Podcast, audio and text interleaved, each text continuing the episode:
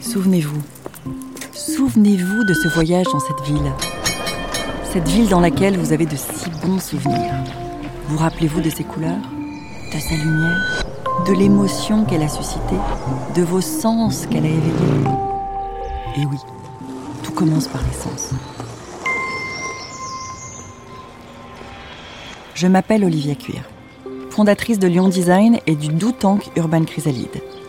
Je vous présente le podcast. Sans Cité, c'est l'acronyme inspiré du latin sensa, les sentiments, et civitas, la ville. Sans Cité, c'est la ville intelligente et sensible qui appelle nos émotions. Dans ce podcast, j'invite à travers une déambulation urbaine de grands témoins du design et des transformations urbaines. Ils partagent avec nous leur regard sensible sur la ville pour nous révéler un nouvel art de ville.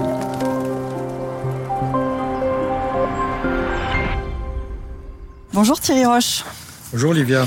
Merci d'avoir accepté de participer à ce quatrième épisode du podcast Sans Cité. Alors aujourd'hui, on va parler de nos visions de la ville, de ces inattendus, tous ces inattendus qu'elle nous offre, des espaces capables, du rapport émotionnel à la ville, ce que j'appelle aussi sans cité.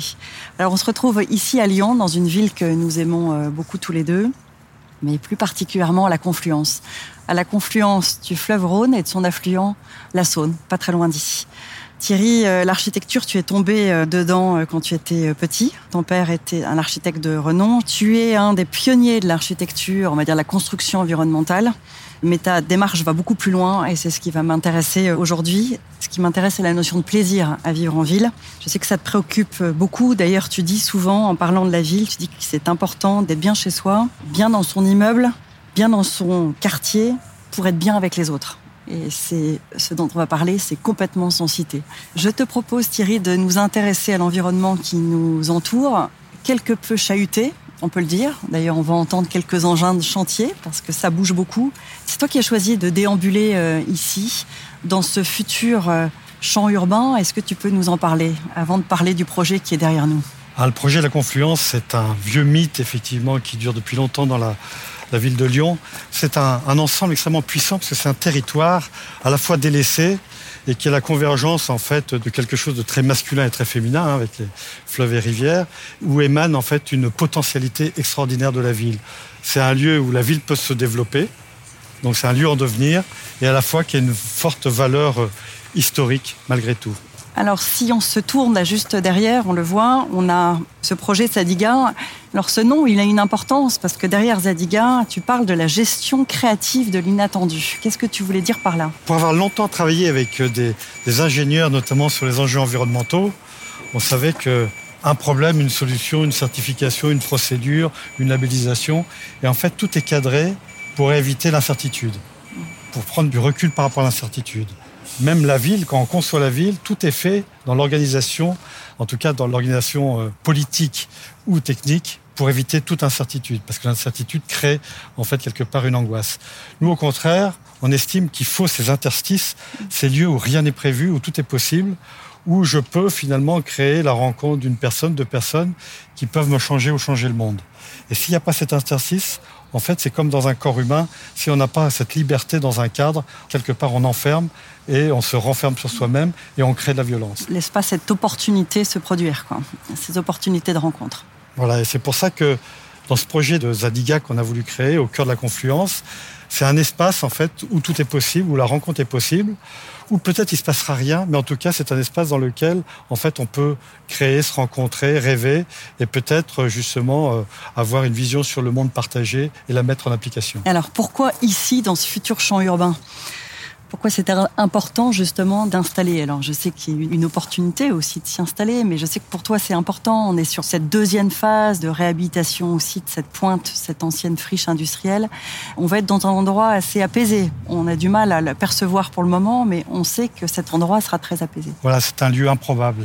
C'est un lieu finalement où on, a, on peut avoir du mal à se projeter. Aujourd'hui, quand on voit effectivement une espèce de chaos, où justement la ville est en train de se faire, la vie est en train de se faire, mais aujourd'hui on est dans un entre-deux. Comme un peu ce qu'on vit aujourd'hui dans notre monde, on est là, on ne sait pas ce que sera demain, on a l'impression de chaos, et pourtant de là peut émerger eh ben, justement cet espace dans un autre espace plus grand qui est effectivement la confluence, la création du bois, la création de la place de l'eau de chaque côté.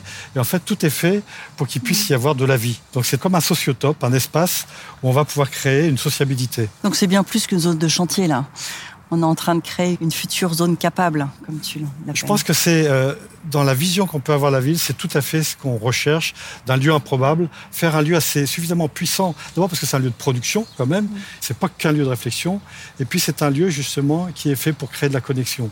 Donc c'est un lieu de totale connexion en lien avec une confluence qui est la confluence d'énergie en fait. Donc c'est un lieu énergétiquement très fort. Alors nous, on s'y intéresse beaucoup dans le cadre de la sensité.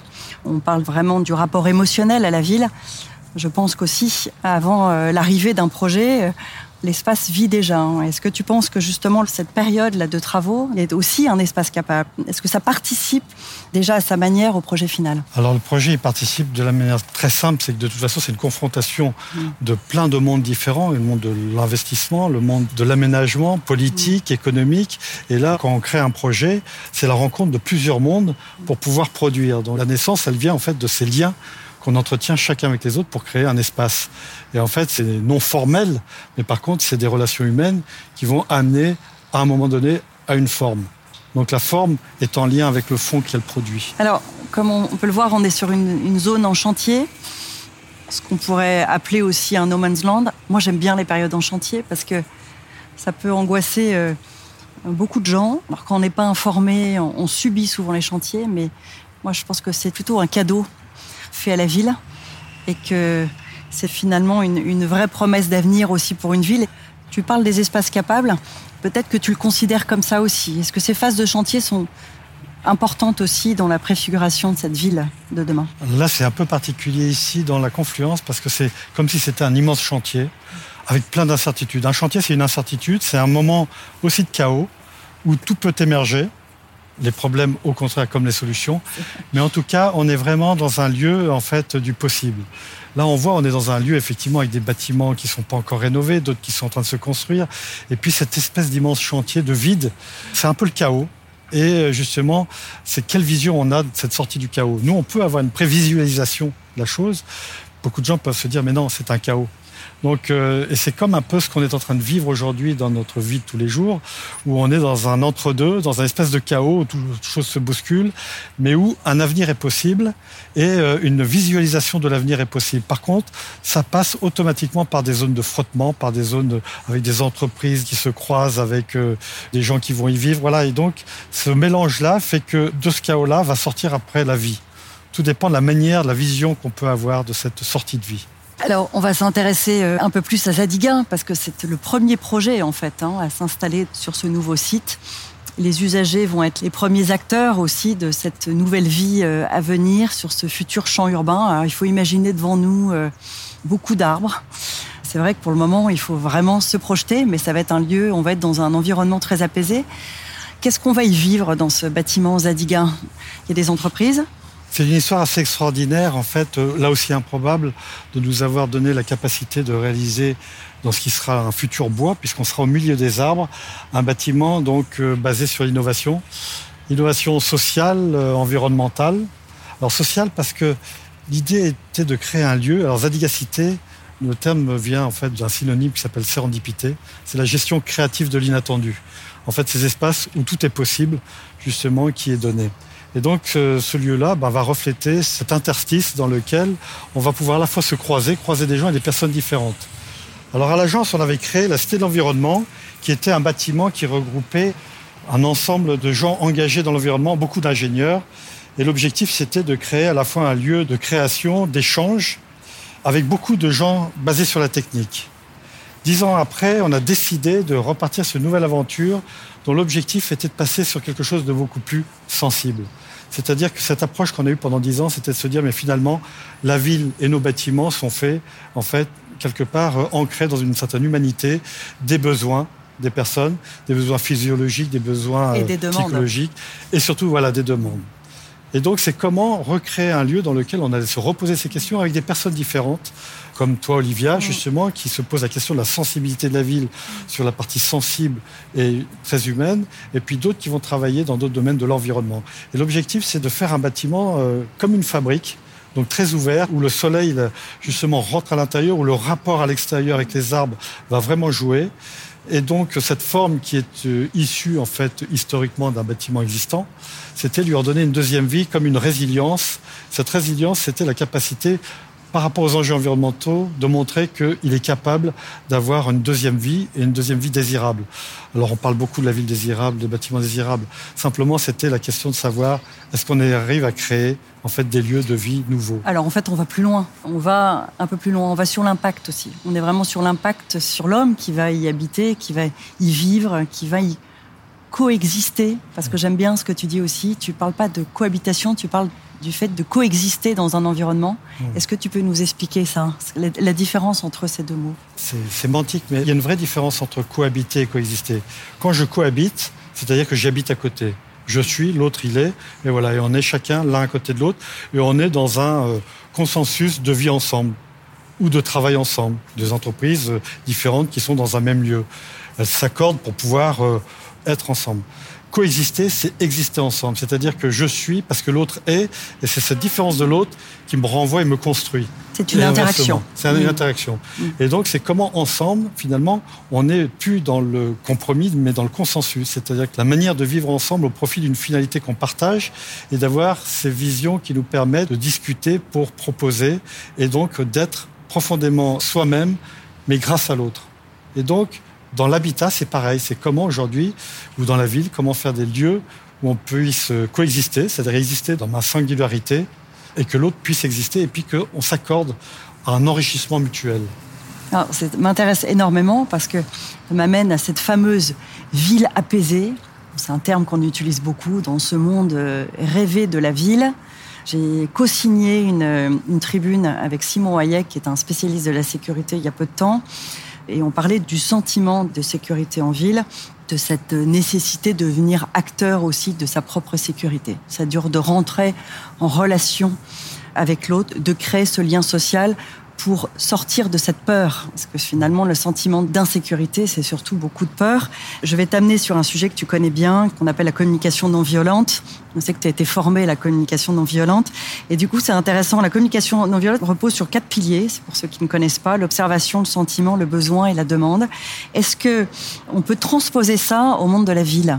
Alors, on va en parler pour bien sûr pour Zadiga, pour les futurs usagers, et je pense qu'on y arrivera très bien parce que je vais être très concernée, parce qu'on va le vivre ensemble. Mais si on se place dans la ville, est-ce que c'est une notion, est-ce que c'est quelque chose qui pourrait être travaillé selon toi? Le rapport dans la ville, effectivement, cette violence qu'on peut avoir, est un problème d'estime de, soi. Si j'ai pas une bonne estime de moi-même, alors du coup je deviens violent et inversement. Donc la ville apaisée, c'est la ville qui redonne une estime aux personnes.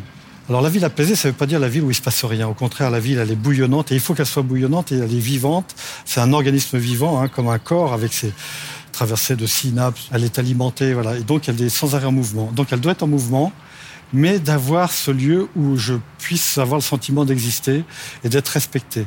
D'ailleurs, le mot urbanisme vient du mot urbain, donc courtoisie. Et je pense qu'aujourd'hui, si on avait à travailler plus que la ville désirable entre guillemets, je mets beaucoup de guillemets, mais c'est vraiment la ville où on retrouve une certaine courtoisie, c'est-à-dire la qualité de vivre ensemble dans nos diversités, dans la coexistence.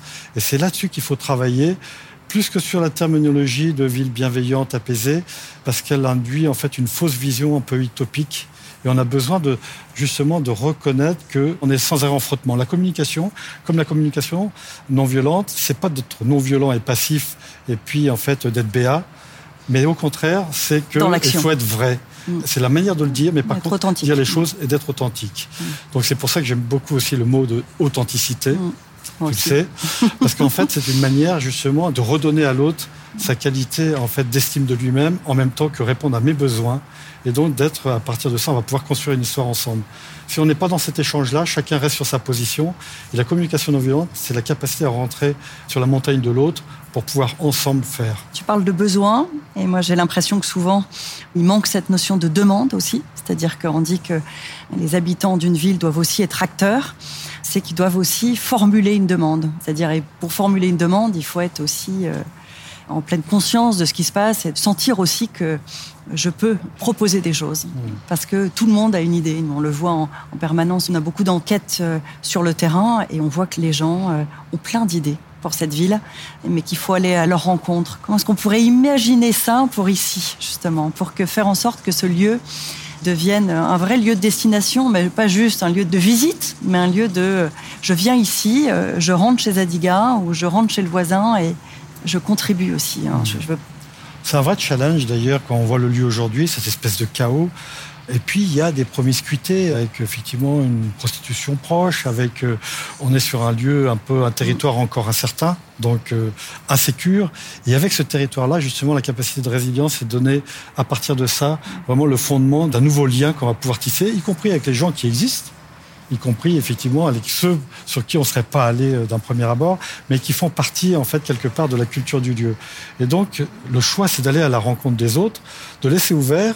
la sérendipité, c'est pas justement d'organiser cette ouverture, c'est en fait justement d'être suffisamment un cadre souple pour pouvoir accueillir. Créer les conditions de cette rencontre. Voilà. Où il peut se passer quelque chose ou rien. Et c'est pas grave. Et c'est pas grave. Mais l'espace existe et en fait tout est possible. Alors je te propose Thierry de conclure sur ces mots. Euh, merci d'avoir participé à cette euh, déambulation autour de Zadiga. Nous allons maintenant aller en studio pour enregistrer un deuxième épisode. Et pour vous qui nous écoutez, n'oubliez pas de vous abonner au podcast, de nous mettre 5 étoiles et de partager. Retrouvez-nous sur tous les réseaux sociaux en tapant Sensité, S-E-N-C-I-T. Je vous donne rendez-vous donc très bientôt pour le prochain épisode de Sensité en compagnie de Thierry Roche. Merci à tous.